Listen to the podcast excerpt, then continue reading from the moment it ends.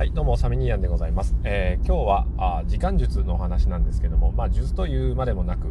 夫婦の時間術というピンポイントなお話を短くまとめておしまいにしたいと思います。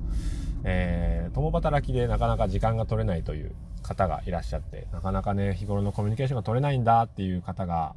えー、いらっしゃると思います。で、そういった方におすすめなのが、えー、僕の場合ですよ。僕の場合だと、仕事中の移動中に妻に電話をするっていう。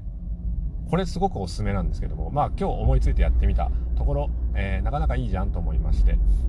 ん。で、これはどういう時に実行できるかっていうと、えー、私が仕事中でなおかつ妻が休みの日、まあ週末ですよね。そういう時になると、漏れなく実行できるチャンスがあるんですよ。だって車を運転して、えー、ハンズフリーにしとけば、妻と電話できますから、うん。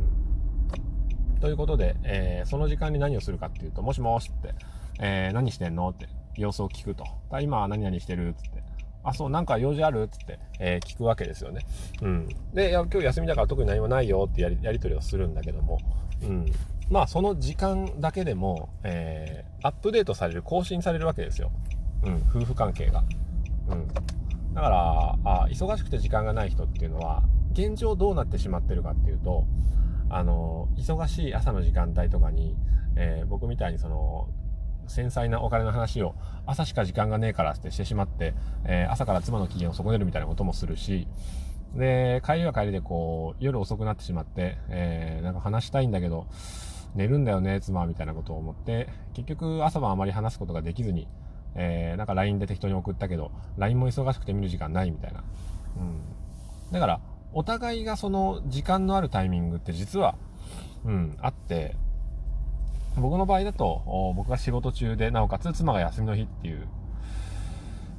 ことなんですよね。で、逆も私かりで、その旦那さんとコミュニケーションが取れないよっていう方は、えー、旦那さんが休みで、あなたがあ仕事の日とか、外に出てる時、移動中とかにハンズフリーで、えー、電話をかけてあげると、きっとあなたのことを好きな旦那さんは喜ぶと思います。そして、えー、あなたが奥さんがいて、自分が休みの日に妻やん？自分が仕事の日にこう、休みの妻に電話をするっていう、移動中に。そしたらその時間は最大限活用されるわけですよね。その時間で夫婦関係がアップデートされていくです。これはとても素敵なことだなと思いまして、えー、この配信自体も今仕事の移動中に、えー、収録をしておりますけども、本当にあの移動時間、特に車の移動時間とかってのはすごく活用できる幅が広いので、えー、ぜひお試しくださいませ。ということで今日は時間術、夫婦の時間術は、あ片方が休みの日にあ仕事の日に